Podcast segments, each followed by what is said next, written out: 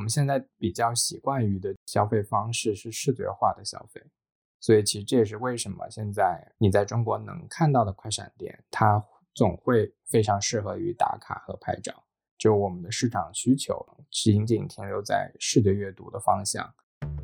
欢迎收听《现在进行时》，这是一档由未来预想图推出的播客，关注设计、城市、商业、文化，连接你的理想生活。推荐使用小宇宙、苹果 Podcast、Spotify 订阅收听我们的节目。你也可以通过喜马拉雅、网易云音乐、荔枝等平台收听。Hello，大家好，欢迎收听《现在进行时》未来预想图的播客第五期。我是未来预想图的主编赵慧。今天我们的嘉宾呢是旧好商店联合创始人杨致远。Hello，大家好。今天我们要跟大家聊的一个话题，其实是和 D N Department，也就是日本的一个比较有趣的商店或者是说生意模式有关。然后也谈到 Long Life Design，也就是长效设计，它也是和杨致远现在在做的事情有关啊。但是可能很多人对这个话题还有些陌生，所以我觉得我们可以先从一开始聊一聊，比如说我跟杨致远是怎么认识的。我记得当时好像是在上海幸福里那边，杨致远在一个很热的夏天，在那边做了一个快闪店，是吗？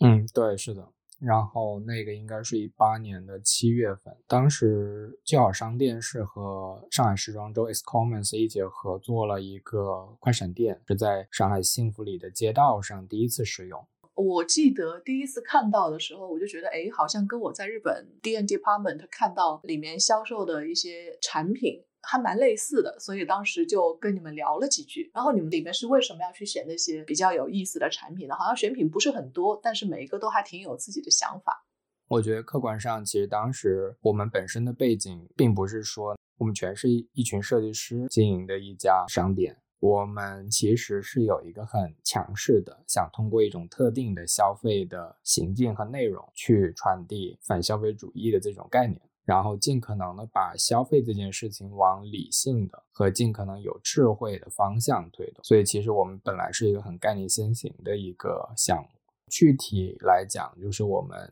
通过比如同类产品进行选出一款产品进行销售的这种选品模式，去回应。产品设计行业特别默认的一个潜规则叫计划废纸，或者比如我们现在是通过喜欢去讲述我们的选品标准，并且我们也出版了一本环境和消费的杂志叫 CCC 进行消费教育，然后我们希望是去更广泛的影响都市里的普通人的消费价值观和生活方式。最终希望是改变消费主义，因为归根结底，我们认为消费主义是今天造成环境危机的一个核心问题。这个是我们想做就好商店的一个客观的原因。我记得当时印象很深的是，每一个你们的选品旁边都有写了一堆说明，然后我还很费劲的去看这些说明啊，为什么要选这么一个产品，然后它到底是一个怎么样的设计？你们为什么会把那个说明写的这么详细呢？其实就像我刚才提到的。我们现在比较习惯于的消费方式是视觉化的消费，所以其实这也是为什么现在你在中国能看到的快闪店，它总会非常适合于打卡和拍照。就我们的市场需求仅仅停留在视觉阅读的方向，所以就是当你想要去提供一个新的 option 给到市场的时候，如果是反向的，那你需要解释。所以我并不觉得我们的解释是一个很成熟的做法，但是我们当时想到的方式就是尽可能让顾客知道我们当时为什么会选择这款产品放进店内销售，我们的理由是什么？因为不然，像商店，大家现在都是基于主观的去选品嘛。就是以一个这种买手的身份，很多时候是非常个人主义的。我喜欢就成为我销售它的理由，但我们商店更希望就是能说清楚我们为什么喜欢，希望这种主观尽可能弱化，客观尽可能的被展露出来。你像刚刚说每一个品类选择一个产品是吧？还是说有什么比较特别的选择了这些产品的方式？首先是每一个品类选择一个产品。比如说，我们销售马克杯的时候，可能对于我们来讲，在选购样品阶段会同时接触到十几款马克杯，然后我们会用一套我们自己的选品法则去筛选，最终想要销售的是哪一款具体的马克杯，最终只会销售那一款。当我们这款产品比如说品牌停产了，在这种情况下，我们会更新一个别的品牌的马克杯进行销售。另外一种情况就是我们找到了比我们目前销售这款马克杯更好的马克杯的时候，那我们也会替换掉我们正在销售的马克杯。至于什么叫更好的马克杯，就我们其实需要通过我们自己的选品标准去定义就好商店认为的好的设计。这也是指导我们选品的有一个十条原则。第一条，比如是良好的功能、更少的选品、耐用、可以修理、适应国民型、容易清洁、照片和实物一致、美但是不跟风、具有性价比、采用环保材料。就这十条，其实是我们选品的一个指导手册。然后我们尽可能的让我们的选品多的贴合于十条，但目前为止没有一件产品是同时满足于这十条选品标准。所以它还是一个预期，是你们希望达到的一个标准。呃，那我还蛮好奇，听下来这里面好像和旧好没有特别大的关系。那为什么你们的商店要叫旧好商店呢？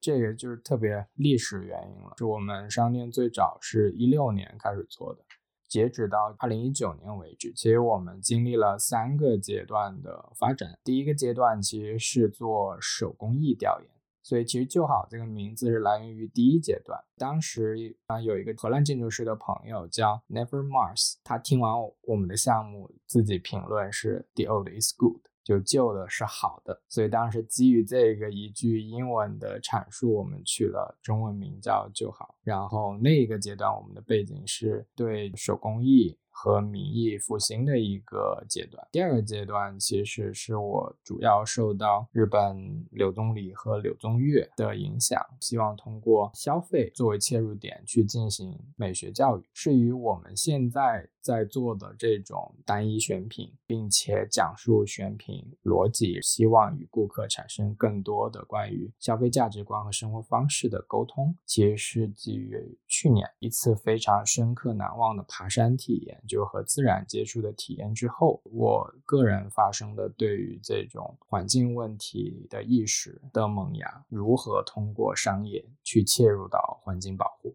我选择了一个力所能及的方式介入消费端，间接的去推动环境保护的问题。这些做的这些事情让我想到，刚刚也提到。日本在这个领域的一个代表品牌就是 D&N Department，可以跟大家先介绍一下它做什么。最早接触到他们呢，他们其实是做二手家具的，然后呢，他们也会。挖掘一些符合 Long Life Design 这些标准的商店，在商店里售卖。所以，如果你在东京去他们旗舰店，那间店里面就是一半的空间是卖旧家具，还有一半的空间呢是给这些新的，但是是也是符合他们选品标准的商品。然后，他们还在做的就是在日本各地会推广地方创生的这种理念，就是帮助各地去发展带有各自地域特色的。这些有自己的产品，也有农作物，还有他们当地的一些理念。然后各个地方呢，也都会出版 D Travel 杂志。这个 D Travel 杂志在中国现在也出了，应该有好几本了。和中国的出版社签订了版权合约，然后在中国出了部分的中文版，不是所有的都出。还有一些地方是做这种结合当地特色、使用当地材料的物产店和餐厅。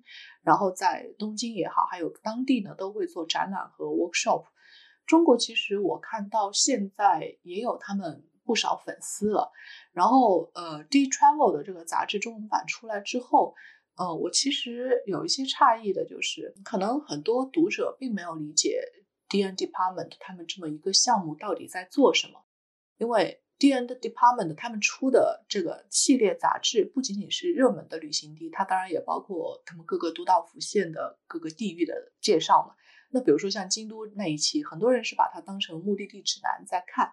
但其实他可能不是在做这么一件事儿。你是有看过《D Travel》那本书吗？你怎么看像 D N Department 他们在做的这些事儿啊？首先，我非常喜欢《D Travel》杂志。然后，呃，我先说说我对于《D Travel》的理解是什么。大众读者接触下来会觉得那是一本。旅游打卡指南，但是对于我来讲呢，我认为的 D travel 在我眼中，它其实是通过一种叫考现学的方法，就是结合物料梳理，然后去呈现地方文化，尤其是那一些非常日常的社会性的生产和生活内容。然后 D travel 展出的那些物料也不是死去的一些标本。而是说出现在社会生活和生产中的东西，它展露的其实还是未来的可能性。所以我对于长安贤明的寄语 D Travel 的理解是，他一直特别希望通过地方文化的创生去激活区别于我们现在巨型都市的地方生命力。培养地方普通人的一种文化自觉，以及在比如像东京都这样的大城市中，但是是从各个小地方来到东京度人的这种文化认同，认同自己的家乡文化，就这个是我对于《D Travel》那本杂志它的内容以及背后创作概念的一个理解。对，刚刚杨志远说的。展览我看到的一些是在涩谷的 Hikari 那个商场，就是银座线出来的那个商场，大概第第八层还是第十二层，是他们有一个专门的展厅。他们其实拿下了那一层楼当中好几个商铺，一个商铺是卖他们的各种 long life design 的商品，然后里面还兼做一些 workshop。还有一个是他们的餐厅，然后另外一个空间比较大的区域，就是一直长期在做他们当期的 D Travel 的主题展。那这些主题展里面都会，比如说他如果做了奈良，那他就去把奈良当地的和生产和生活有关的这些正在使用或者是曾经使用过的这些东西。啊，展示出来这些东西很可能出现在有一些是在他们的杂志当中有有有设计的，有一些只是他们在采访过程中了解到的东西，只是作为一个背景去联合展现。但是无论怎么样，就是你如果去了那个展览，都还是会对他们所要表达或者想要传达的想法和理念都能有更加深刻的认知。所以，我们正常去看 Deep Travel 的时候，不太会把它当成一个旅行目的地的指南，因为它一定不带有那些热门的标签，比如。说你想去奈良，你想去那些热门的什么寺庙啊、小路啊那些景点看，他不会去说这些事儿。他说的都是和他的传统、他的和工艺、还有民意、还有当地现在再去发生的一些改变，这些是相联系的。目的是为了促进当地的现在的一个更有活力的发展。所以。我觉得，如果想要了解 D N Department，从 D Travel 这本杂志入手，可能确实还是个比较好的渠道。但是，首先你得颠覆它是一个旅游指南的这么一个概念。如果说它这个地方创生，这个其实这个词也是日语当中过来的嘛。中国现在很多地方也在学习这种和地方创生有关的理念。那在你的印象里面，D N Department 他们做过哪些让你深刻的和地方创生也好，或者长效设计也好有关的这些事情呢？作为一个设计师背景，长效设计可能对于我来讲是很熟悉的，但其实并不是最吸引我的。其实最吸引我的就是你刚才已经提到过的，他在涩谷开设的第四十七美术馆。就他在那个美术馆里面，主要会有一个商品部出售，也会展出和介绍，就日本四十七个都道府县的地域性的产品。最强烈的感觉是，因为我也有朋友是东京人，他们最强烈的感觉呢是说，主流的日本人会觉得东京的商品才是最好的，东包括东京的设计水准也是最高的。但是他们通过第四十七美术馆里这种地域性的物料展览、生活展览。然后发现呢，其实四十七个不同地区的个性，才能体现现在的整个日本的整体的这个像是一种文明结果一样的成果。所以就是发掘这种地方文化，然后鼓励所谓的地域文化的差异，引发来自各地人的对于自己的根源文化的这种认同和自觉。我觉得对于今天的中国来讲，其实特别有。影响和借鉴的意义，因为现在整个中国都进入到了一种范式的城市化的大跃进的状态。我自己的感受就是，因为我经常在不同的大城市中。像北京、上海、深圳、武汉，我的感觉是，主流社会也好，还是参与其中建设的普通人也好，其实我们都在套用一套范式的城市发展的成功学，对待每一个所谓的非一线城市。我觉得这个体验是很糟糕的。就说白了，大家都认为是一一个样板就是最好的样子，然后每一个城市都想变成这一个样子，是这个意思吗？对，是的，没错。然后大家其实也不太认同自己的地方文化，就会觉得很土。比如最近我看《乐队的夏天》，然后就比如说五条人，其实我非常喜欢，但是呢，我就能感受到很多他们也不是键盘侠，他们也是爱看这档节目的网友。对于五条人，有很大一部分人是觉得他们看起来非常的不精致，非常的距离我们所理解的成功很远。这个是让我觉得有点可惜的地方。这个在音乐领域都有所谓的这种成功的音乐人的范本，那对于所谓城市发展而言，我们这个范式更强化。这个是现在比较普遍的一个现象吗？还是说有一些地方的故乡文化这一块做的还是可以的？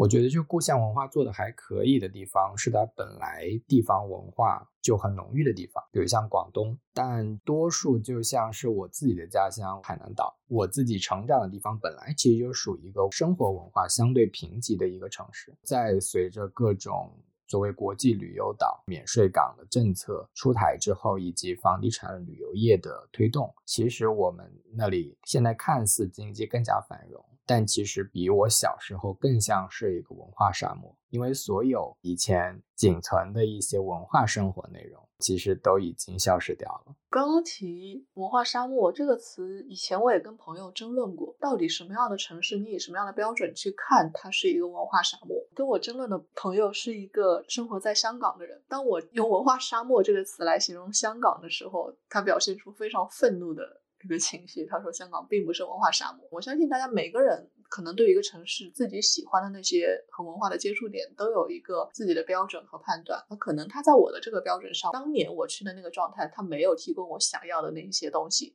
所以我认为他沙漠了。那可能是在有些人的接触点上。他能提供非常丰富的他喜欢的那些层次，那他就会不觉得这个是一个沙漠的状态。你觉得你你心中的一个城市里面，当它不是文化沙漠的时候，它有什么样的表现呢？我觉得首先是得有生活文化，就是生活文化不繁荣，一切文化都失去了一个基础。比如说我自己的家乡现在变成文化沙漠的时候，绝对不仅仅是用我在大城市里的这一套文化体验。比如什么博物馆啊、咖啡厅啊、画廊啊、书店呐，我不是用这一套去定义，而是说我们失去了生活文化，我们只有消费文化、娱乐文化。当我的城市和家乡只剩下消费文化和娱乐文化的时候，我很确定的认为它已经变成了文化沙漠。就是我小时候，我的家乡也没有所谓的博物馆，更没有所谓的画廊的这类东西。但是那个时候不是文化沙漠，因为我们还拥有生活文化，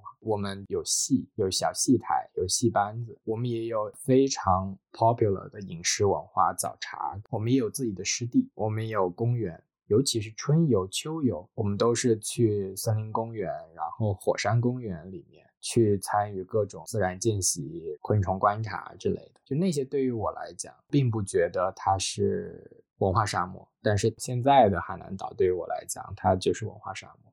为什么会放弃了呢？就这个不是非常海南岛、非常本地化的一个东西吗？有政策的原因，包括北京的拆墙打洞，为什么北京的那种胡同文化就消失了呢？包括上海也回应北京，做了很多街区的整改和整治。就这一点，我觉得在很多城市都可以具有共性。另外一方面就是经济建设，这个也是很政策的一个原因。就是海南岛一直希望去做这种国际旅游岛的建设，所以这种大的宏观的东西会影响每一个在这座城市中生活居民的一个精神状态。我小时候还不会身边有那么大量的人去谈论房产、谈论一夜致富，所以这个挺不一样的。现在海南也没有那种街上的小商贩，然后也没有那种像我小时候吃的糖水店，大家都去商场里。当你交不起商场租金的时候，那你干脆就转行吧。当你的城市都往一个所谓的城市范式去靠拢的时候，那我觉得结局就是这样子：每个城市的个性都变得很趋同，然后每个城市最终也指向一个城市。我听过一个故事，也等于是有点。在你提到这个所谓的消费主义也好，还有和地方文化这两边找了一个中间点，他们在做一个事儿，比如说找到当地的一些手艺人，然后帮助他们把自己的产品重新包装推向市场。一方面能让这个手艺能够继续活下去，然后另外一方面呢，也能够给这些人带来一定的利益，这样的话，他才有动力去继续这些祖传的这些方式嘛。但是后来就遇到了一些问题，因为你刚提说啊，利益这个点是大家都很在意的，没错，在这个所谓的老手艺复兴这个领域也是同样的问题。比如还是在那个项目里面啊，我那个朋友他就跟我说，其实他们去把其中的一个。手艺给扶起来之后，就有人看到了同样的机会，另外一组人也去接触这么同一个手艺人，然后给他开出了更好的条件。那原来这个项目很可能开出的是一个相对适合的价格，那新的一组人呢会给他一个更好的价格，那投到市场上以后，就意味着能够给这个手艺人带来更高的利润。那其实手艺人自己并没有特别多的和市场相关的这个市场容量、规模，还有整个市场变化的这么一个认知，他只是觉得啊，那我能赚更多的钱就更好，所以呢，他们很快就和老的这个项目毁约了，然后去和新的项目去签约。但结果就是你拿到那么高，但是其实你这个定价是一个虚高的定价，它很可能就造成这个产品它没有办法继续在这个市场上存活下去，它只是一个虚假的竞争之后的一个产物。那最后你也没有办法和挖掘你的这么一组人继续维持一个良好的关系，所以很多事情到最后就不了了之，这也是一个蛮无奈的情况，因为你不可能所有的项目都是让这个挖掘的人他赚不到钱，然后。面临和你自己挖掘的对象，然后互相之间又存在一个毁约的情况，这可能又和信誉相关，利益关系会导致很多项目出现类似的问题。就如果说你是遇到像它是和地方创生也好，和地方文化延续有关的这些事情的，它其实是个蛮让人良心的一个倾向的。你会觉得像这种倾向、这种类型的尝试，它有助于地方的各种它的传统也好，它的文化也好，能够继续往下下去吗？但是中间可能又会遇到类似的问题。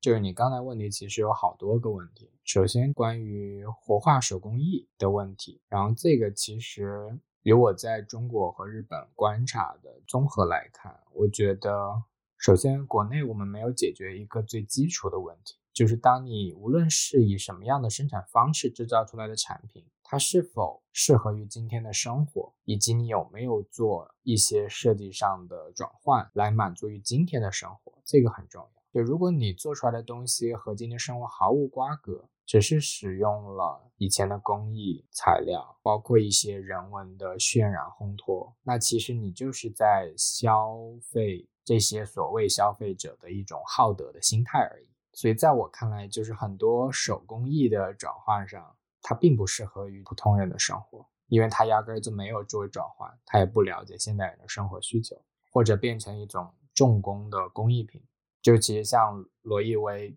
做的手工艺大赛一样，就那些在我看来不叫民意，因为最早的罗意威 Foundation 想做的是关于世界的民意，它其实包括里面找到的像评委深德之人，也是日本民意馆的现任馆长。但罗意威做到后面，对于我的感受就是所有的产品跟民意毫无瓜葛，因为跟日常生活没有关联，全都是手工艺艺术品。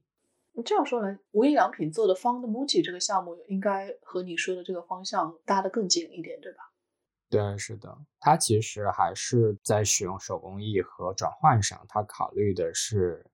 跟日常生活有关联，所以它其实还是可以进入到现代生活的。然后至于被大家一直会诟病 f o u n d Muji，无论是 China 还是 Korea、Paris 项目卖的东西贵，我觉得贵不贵这件事情，你还是要考虑背后的一个，比如说材料和生产量的这种商业逻辑。我相信 Muji。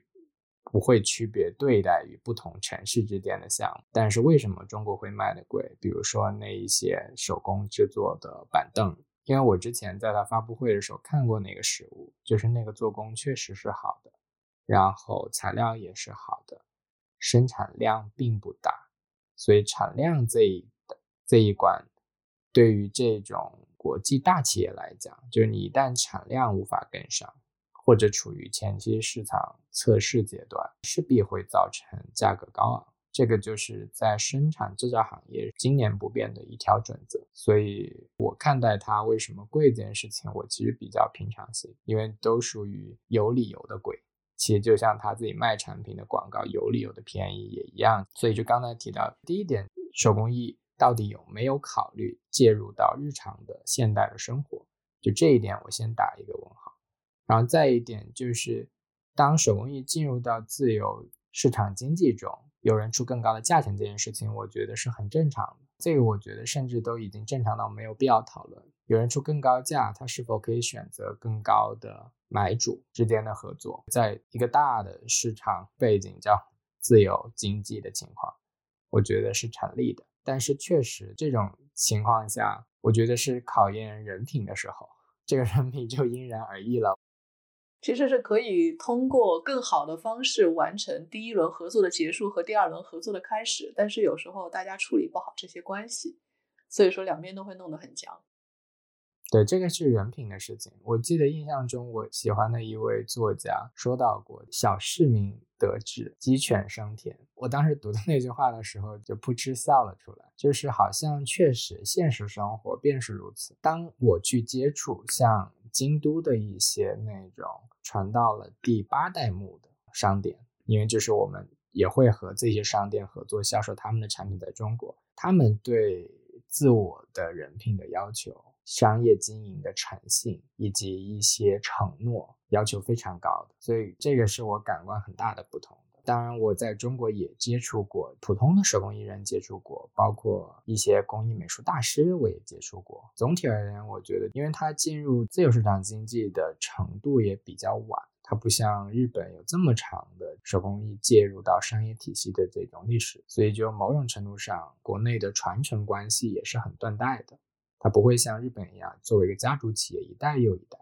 那其实他们的社会信誉、个人信誉其实都是跟家族信誉和品牌信誉绑定在一起的，所以维护好自己品牌和家族的声誉非常重要。但在国内，多数都是个体主义的，甚至个人主义的。那在这种情况下，我觉得就有非常大的弹性空间，我可以各种变脸，因为我只代表我自己。但在日本不一样，个体背后代表的都是群体和一些更大规模的一个形象。有一个让我印象深刻的是，呃，Good Design Award 优良设计奖里面，其实本身就有一个 Long Life Design Award，就是颁给那些用了。长久以长久以来，在市面上销售好像是经过几十年吧，而且是长销热销型的产品，它才能进入这么一个评奖的领域。Long life design 翻译过来哈，它应该就是那种可以长久使用的好设计。然后，比如说我看到你们在用的时候会翻译成长效设计，这个是一个意思是吗？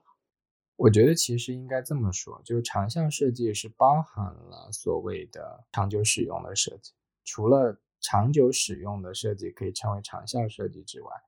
那你回收、再次投入使用或者再设计的，也可以称之为长效设计。因为长效设计的目的是尽可能的让产品延长它的使用生命周期，但产品耐用只是其中一环而已。就产品其实是有一套叫做 LCA 的评估系统，中文名叫产品生命周期。它里面包含三个很大的阶段，一个叫 manufacturing 制造阶段，另外一个叫 use 使用阶段，最后一个叫 disposal 回收阶段。所以长效设计其实是可以从这三个阶段中任何一个阶段去回应的，而 long life design award 它其实是针对于第二个阶段使用阶段，它经过。比如半个世纪、五十年、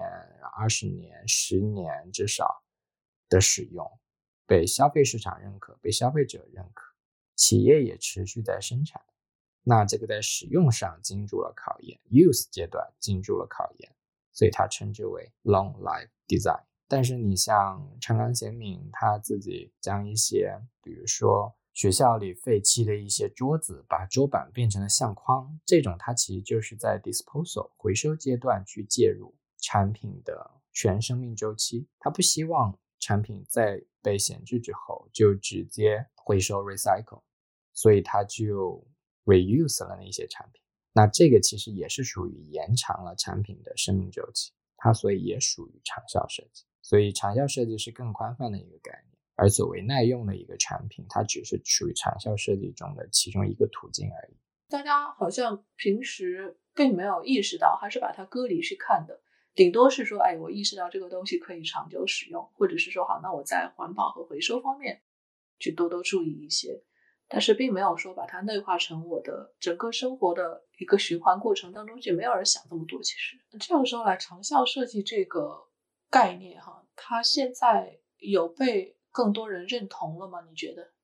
因为我其实也没有结论，但是我有两个观察可以分享。一个观察是大家会认为花更多钱买一个高质量的产品是一个营销手段，他是认为这是我们。消费者在向商家交的智商税，就这个是我身边有的听到过的一种声音，这个让我挺惊讶的。就你怎么看这个事情？我个人不会觉得这是一个营销手段，因为我自己是认同这个观念的。可能我没有百分之百的做到所有到尾端的都是一个长效的设计的产品，我去购买的所有的都是这种，那倒未必。但是我会下意识的去延长我自己去购买这些产品的使用寿命。现在进到我意识里面的，可能就是可以长久使用的好设计这个层面。那为了达到我自己在消费上的这一个标准。很可能我就会购买一些相对质量上比较可靠的产品。那质量 一旦可靠，它的价格也就相对比较高。这个我觉得它是一个平衡的东西，就是我会愿意为这样的一个质量和这个设计去付这个费用。那至于说它这个是否是营销手段，或者是说是否值这个钱，那就看这个东西是否符合你对它价值的认知，认知了匹配了就买。那如果觉得啊这个价格实在是高，那你就想一想需不需要买它。至于营销手段，我觉得这都是相互的吧。想要买的一个愿打一个愿挨，倒谈不上特别多。为了买它，给它故意赋予很多附加的这些东西，那倒不至于。你怎么看呢？我之所以会去讲述选品标准，其实就是希望，因为你刚刚提到了愿打愿挨这一点，可能是购物这个行为中必然会存在的一个买卖状态。我只是希望可以通过讲述选品标准的这种方式，就让大家更清楚知道自己在为什么付款。因为之所以大家会觉得你卖的贵，甚至说是世代传承，用到这种广告术语，大家会觉得自己好像被迫缴纳了智商税，就是因为其实大家还是不太清楚我们到底在为什么东西掏钱，需要基于理解嘛。所以就是当我们都无法理解的时候，认可。基本不太存在那一种认可，它就变成了只是一种很空洞的崇拜。因为我崇拜一个东西，我可以不了解它，然后我就为它消费了。但九十年代之后的这一批顾客，我觉得大家其实都很希望知道我在为什么而买单，至少更大比例吧。所以我觉得这一种有必要的消费教育，还是很需要很多品牌就是去发出声音的，而不是在以一套。物以稀为贵，或者说，因为我是一个经典品牌，所以你可以为我的品牌溢价买单的姿态去和整个消费市场互动。你说消费主义，大家都在说哇，我们要警惕消费主义。前一段时间有一个比较火的说法叫断舍离。我们刚刚聊到的这些理念，它会和断舍离有关联吗？你能做到断舍离吗？首先，我得先拥有。拥有之后不需要了，然后我再去除它，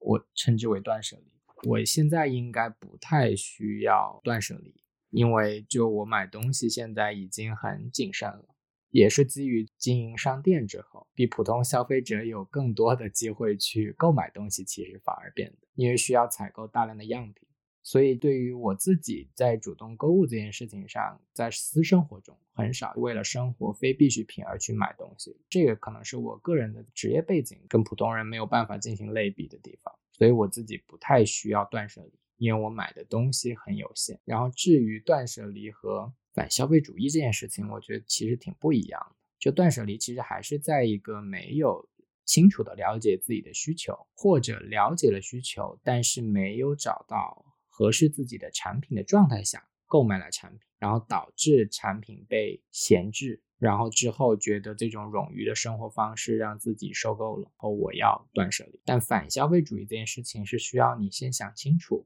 再购买的，所以我觉得他们两个有本质上的一个不一样。有没有可能先得做到断舍离，断过了之后，然后大家再迈向反消费主义这条路？我自己现在之所以呢？很坚定的去讲述反消费主义这件事儿，甚至列出方法论，就是因为我曾经是个挺消费主义的人。我先从消费主义，然后再到断舍离，再到现在的反消费主义。就是人，你的物商物品的一个，就跟我们的智商一样，就误伤成长的一个过程。但我其实觉得，当以前环境危机没有这么严峻的时候，我们允许每个人都这么慢慢的成长，从一个消费主义，然后成长为一个反消费主义，我觉得还算可行。但现在整个大环境的情况，就是我们人类生存世界岌岌可危的一个大背景下，我觉得我们不太有时间像以前那样可以等你慢慢成长起来。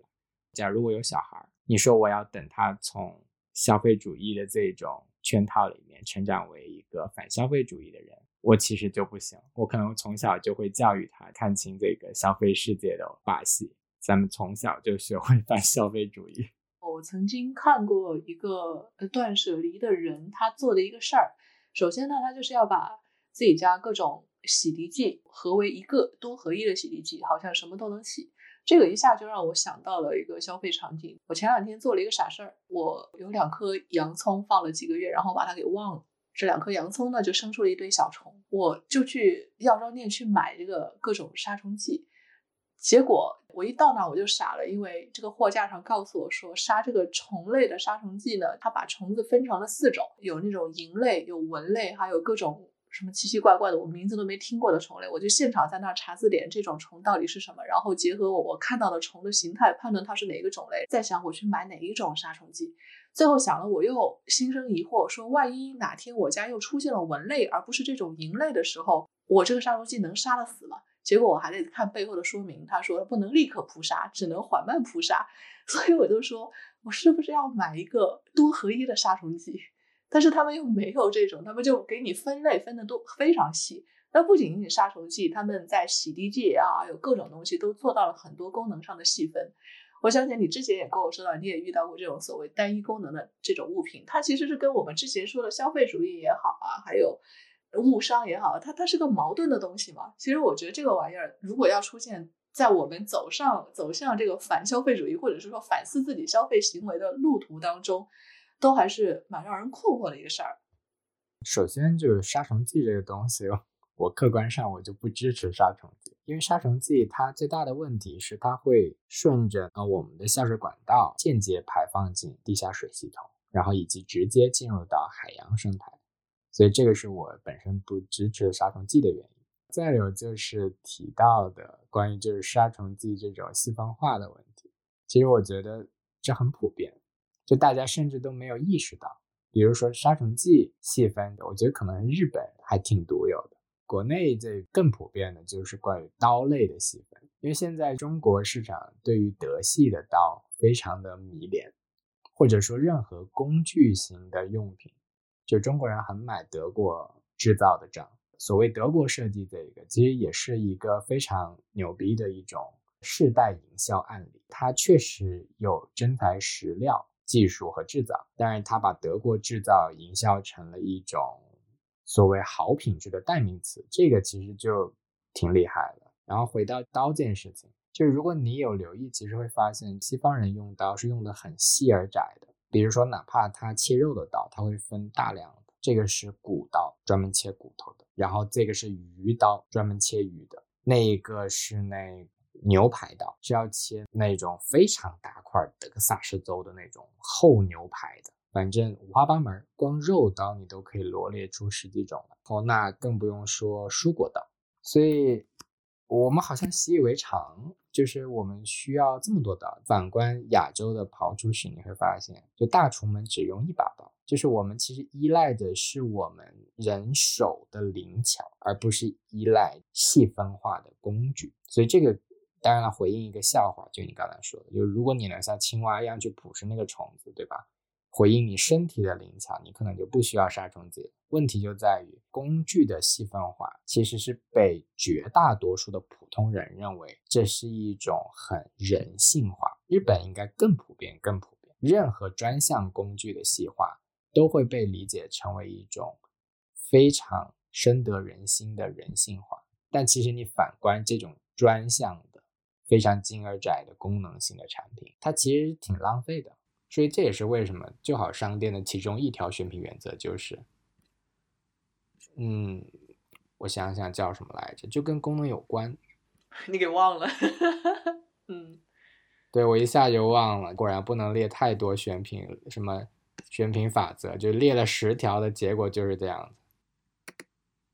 对，叫更少的选品。我理解的更少的选品是，如果一件产品可以实现两件产品的功能，就我们为什么要使用两件产品？而且那些单一功能的产品呢，它们其实会造成一个选择过剩的问题。我个人是非常厌倦了，需要付出很大很大的努力，才能在众多的选择中做出一个看似很明智的决定。就这就是我非常不理解的，很多商家为什么要提供大量的产品，而不提供有限的产品，并把有限的产品做到最好？后来我发现，哦，还是商业驱动。不过有时候他们也会说是专业化的成果，对吧？就说我这个技术到了这一步。啊，所以我能够把需求细分，然后把每个细分呢都能够以精细化的这种应对需求的方式给它实现出来，然后形成这些产品，然后你就对着你的需求去买吧。这当然是很多营销的一些说辞，可是有时候我们就真的会被说服了，觉得哇，这个真的是高精尖技术啊，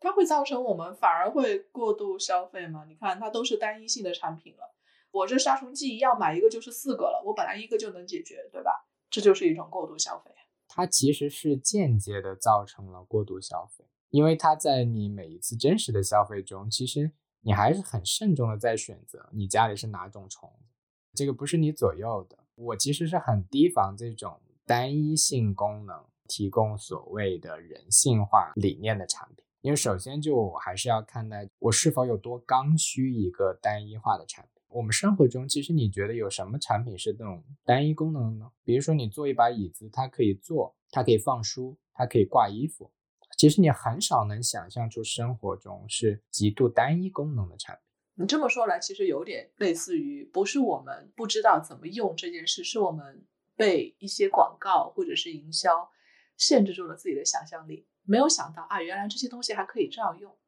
当然，比如说你去买各种。形态的猫屎盆的时候，你为什么不考虑一下你自己家里的饭碗可以做猫屎盆？当然，我了解有很好的设计的这种宠物的食盆，它是考虑宠物吃饭时颈椎的问题，跟地面有一个斜度，避免一些猫猫狗狗在吃饭时头低的过低，因为它跟人不一样嘛。人你吃饭，你感觉碗太低了，你可以把身体前弓一下，甚至趴在桌子上。猫猫狗狗不会啊，它必须要站在那里低头吃，那可能碗太低，对它颈椎不好。但是绝大多数的情况下，我们买到的这种宠物食盆是没有考虑到猫狗颈椎问题的，只有极少极少的宠物用品商考虑到。那在这种情况下，你去买一个宠物专用盆，和你拿你自己家里的饭碗，怕弄坏那就不锈钢的饭碗、搪瓷的饭碗相比，有什么差别呢？没有差别。但我们为什么要再买一个宠物碗？这是一个很荒谬的事情。如果你细想的话，我感觉我们今天的这场对话不停的在去抨击大家的内心，就是不断的去反思我我在消费上入了多少坑，出了多少问题。你觉得会有哪些这种努力可以把我们往你说的这些理想的那条路上去去拉一点，或者往那个方向能够更靠近一些的？就是理性一点，鼓励自己理性再多一点。买东西的时候，多问问自己：我为什么需要它？我有没有可以替代它的？它会使我厌烦吗？了解的越多，其实特别重要。光靠认知就能去解决这方面的事情吗？我光想去好好的，不是浪费，我就能做到吗？未必吧。我觉得做不到。所有的反思都是要基于了解。所有我们的反思听起来很容易的反思，就是没有基于一个系统的知识的了解、消费的了解。选购物品的标准的了解，你是不可能形成一种持续的这种消费惯性。你今天稍微敏感一点，逃开了消费的陷阱，明天又陷进去了，就这个是很正常的，在我看来。所以你说就仅靠这种意识的觉醒，我觉得意识的觉醒远不足以啊。就我们经常把反消费主义，不要被商家欺骗，不要听虚假广告挂在嘴边，对吧？但是一直播。买它，买它，买它，买它，这个才是真实的。所以你你怎么避开这些？我觉得一个是了解的越多，了解什么才是客观的、理性上的好的产品越多，它会作为一个指导原则一样，告诉你去避开那些其实不够好的产品。另外一个其实是一个比较无奈的地方，是在于呢，我觉得我们现在之所以正在经历一个非常蓬勃的消费主义的一个时代。有一个很无奈的理由，就是我们的社会其实扒出了很多公共意义，就包括其实像环境责任在内的很多的公民意识都在变弱。这和我们公民权利的被剥除其实有直接的关系。作为普通人，我们只能在工作和消费中获得满足。就外部的世界看起来如何，地下水如何，野生动物如何，海洋如何，微塑料垃圾进入循环系统，最后又被人类吃进肚子如何，就跟我们没有什么关系。而长期在这一种只剩下工作和消费的环境中生活的人，就会。非常的孤独，这种孤独感的极限就是你最后生活只剩下生理需求，以及所有根本上重要的生活活动全是消费。我觉得这就是一种结构性的困难。对于这一点，我其实是很不知道如何去改变的。你在哪里看到过？呃，比如说什么地方的这样的一个消费状态，或者是消费行为比较符合你理想预期的状态吗？我觉得消费主义这个不是一个中国特有的问题。其实现在是一个全球的问题，我也看到了有一些好像正向的转变。从去年的瑞典女孩 Greta 开始，作为一个导火索，让全世界开始越来越多的年轻人关注到外部的环境世界在崩塌，开始反思现有的我们的消费世界的体系的荒谬。我觉得这是我目前能。真实感受到的一个内在的转变。现在所有人在意识上，包括国内对于可持续这个命题的追踪和普及，当然里面有真真假假，有一些投机倒把。站在一个更宏观的一种意识教育上，我觉得其实都是好的。有对的人做一百分的事情，你也要允许有投机倒把的人，但是能给你贡献二十分的力量。在这种好的事情上，不要分左右。就是无论你是左是右，你需要足够多的基数的人去做这个事情，才有一丝希望。这个是我的一个想法。至于说有没有哪一个地方更符合我理想中的一个消费社会，我觉得没有。等于大家还是有蛮多现在还需要去改变去做的事儿，对吧？对对对，我觉得这是一个全球问题，它不是一个地域性问题。之所以大家会觉得在中国这么显著，是因为我们现在正在经历财富累计兑现和爆发增长的一个阶段。比如现在别的发达国家已经经历过这个阶段，所以他们当然没有这么显著。尤其在这种互联网放大式的传播的情况下，所以我们现在总觉得哇，中国是一个消费主义大国。但其不是，我们只是在这个阶段，而已经有诸多第一世界国家经历完了这个阶段。在录这期节目之前，我倒没有想过到最后话题会变得这么沉重。本来只是说非常轻松的想要聊一下长效设计，或者是说地方上升这样的话题，包括 D N Department 还有它的创始人长冈贤明这些。但聊着聊着，真的是就聊到消费主义这一块了。它可能也是没有办法把这两块给剥离的一个东西。可能正是因为大家觉得产生了一定的焦虑，觉得哎，我我好像要反思一下。大家会想断舍离嘛？无非就是对自己之前囤了那么多东西感到有些不太对劲儿，对吧？那能够想到之前跟自己跟消费的各种各样关系，可能也是比纯粹的一直在往下消费往这条路上走，还是有一些些转变的。那也希望我们这期的节目能给大家带来更多的和消费主义相关的思考和讨论，让我们今天这个压力也许是加的有一些价值。也谢谢杨志远今天能跟我们去聊这么多，谈的这么深，也谢谢大家的收听，我们就下次再见。下期再见，谢谢大家。本期现在进行时就到这里，谢谢你的收听。你可以在小宇宙、苹果 Podcast、Spotify、喜马拉雅、网易云音乐、荔枝等平台持续订阅我们的节目。我们下期见。